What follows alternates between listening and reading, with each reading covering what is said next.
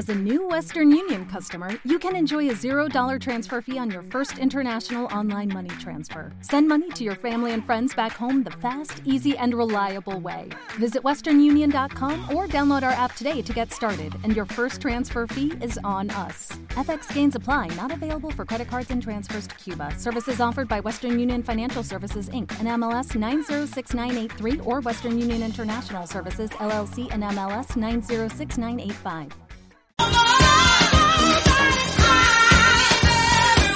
25 minutos pasan de las 12 del mediodía y encauzamos ya nuestra recta final y vamos a hablar de teatro y del bueno, porque el Teatro del Espejo nos presenta una obra sensacional en el Teatro de la Estación. Ya llevan una semanita de jueves a domingo la semana pasada y de jueves a domingo esta próxima semana.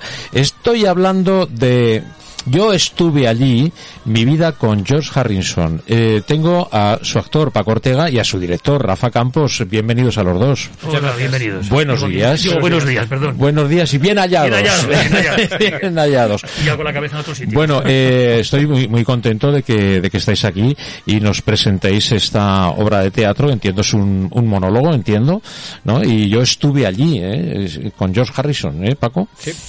Bueno, es una, es una despedida, digamos, de George Harrison. George Harrison murió el, en noviembre del 2001 y 17 días antes de morir citó a los Beatles que quedaban vivos, es decir, a Paul y a Ringo, en un hotel de Nueva York para despedirse de ellos.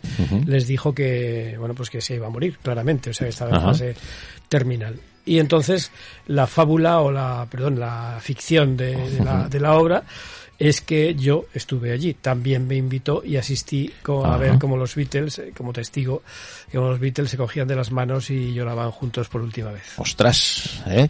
¿qué tiene de cierto en la obra? ¿Qué tiene de veracidad, no? Es todo ficción. Bueno, lo que tiene de realidad es mi admiración absoluta por la figura de George Harrison y los Beatles en general, ¿no?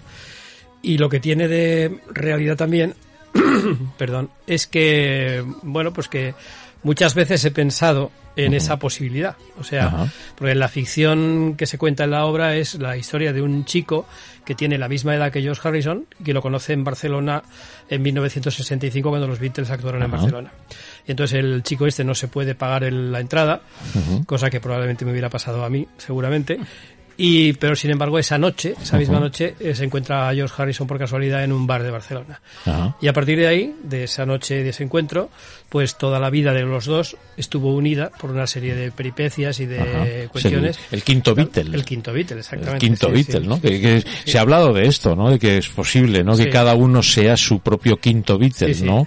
Porque ha habido tantos fans y, ta- y tanta gente seguidora de este grupo, ¿no? Sí, Que- pero el quinto Beatle soy yo. Sí, no, no, en este caso sí, Sí, sí. pero, pero habrá muchos quinto Beatles. No, por no, ahí, ¿no? solamente yo. Ah, vale, vale, que quede claro, ¿no?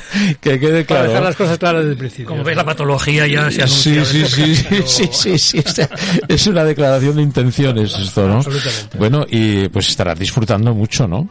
Hombre, es- primero, a ver, eh, creo que el espectáculo no es solamente un ejercicio de nostalgia ni nada de nada. Creo que se puede, que para los fans de los Beatles, pues evidentemente es un, creo que es una gozada, ¿no? Pero además es, yo creo que un canto a la amistad, es decir, un canto a la amistad en, en abstracto, ¿no? Porque es la historia de dos des- desiguales, un ser humano normal y corriente y un dios, ¿no? O sea, por decirlo de alguna manera. Y luego creo también que Rafa Campos ha hecho una puesta en escena, pues, que, bueno, que yo quizá escribí un texto muy, muy de, muy de fan de los Ajá. Beatles. Y Rafa le ha dado, digamos, la vuelta como un calcetín y ha Ujú. construido, yo creo que una obra teatral muy sabia, ¿no? Claro, hombre, Rafa, eh, has cogido una, una situación en una mesa de un moribundo con un fan y has dicho voy a hacer una obra de teatro, vaya, vaya tela también, ¿eh? Bueno, ha sido un pacto absolutamente unánime entre los dos y con nuestra ayudante de dirección, con Ana Ruth, para, por lo que ha dicho Paco, para convertir la historia finalmente en una historia de, de teatro, ¿no? Una historia teatro. teatral, un drama humano que recoge básicamente la relación entre dos dos, la ficción entre un personaje de ficción y un personaje real que existió y eh, se puede leer en clave, como decía Paco, en clave de, de admiración por una persona, un artista reconocido, un hombre con talento, una persona excepcional en ese sentido y también el sentimiento humano que une a dos personas con un sentimi- sentimiento de amistad que eh, se va produciendo a lo largo de toda la vida a través de momentos sucesivos y siempre significativos. Tal vez sea uno de estos casos en los que no decepciona conocer a ese ídolo, que suele pasar. Muchas veces tienes un ídolo, lo conoces y dices, el aspecto humano no, no se corresponde. Con porque lo he conocido, ¿no? en este caso no. No, yo creo que en este caso no. Porque George Harrison además es que es muy transparente con respecto, quiero decir, la personalidad, yo no lo conocí evidentemente, pero la personalidad de George Harrison, según cuenta todo el mundo que lo conoció, biografías, etcétera, es que se parece mucho a la imagen que él mismo proyecta. O sea, es un hombre que pues que estuvo muy fuera de la hoguera de las vanidades, que no le gustó nunca pasear su fama, que, que incluso dentro de los Beatles pues era el reservado. Y además dentro de los Beatles era los Beatles fueron vanguardia y creo que siguen siendo vanguardia para por suerte o por desgracia, pero creo que son un escalón en la música contemporánea. Pero dentro de los Beatles, él fue una especie de vanguardia también, pues incorporando instrumentos hindús, una filosofía determinada de la vida y sobre todo una especie de humildad eh, que, que no sintonizaba con esa hoguera de las vanidades que te decía, que como sabes, pues pues eh, impregnaba todo lo que los Beatles eh, tocaban. Yo creo que esto es interesante trasladarlo, no sé qué te parece, Rafa, el decirle a la gente que si va a ver esta obra no va mm, a ver Beatles, Beatles y Beatles, sino relaciones humanas, por lo que veo, ¿no? Exacto, eso es un poco lo que intentábamos eh, decir al principio y lo que decía también Paco al principio, que hay como dos planos de lectura por ponernos un poco así cursis, ¿no?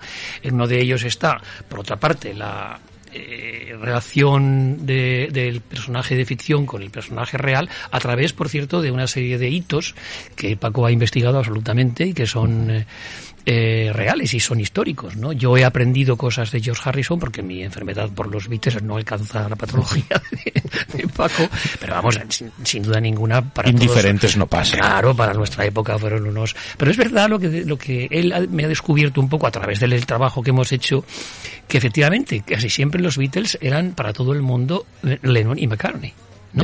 Y George aparecía como un personaje más retraído y que yo he descubierto que era autor, esto si lo digo igual me, empiezas otra vez, ¿no? Hay canciones que yo atribuía a Lennon y McCartney y no son de Lennon y McCartney, son de, son de, Harrison. De Harrison, ¿no? Y la personalidad... ¿Te está gustando este episodio? Hazte fan desde el botón apoyar del podcast de Nivos. Elige tu aportación y podrás escuchar este y el resto de sus episodios extra. Además, ayudarás a su productor a seguir creando contenido con la misma pasión y dedicación.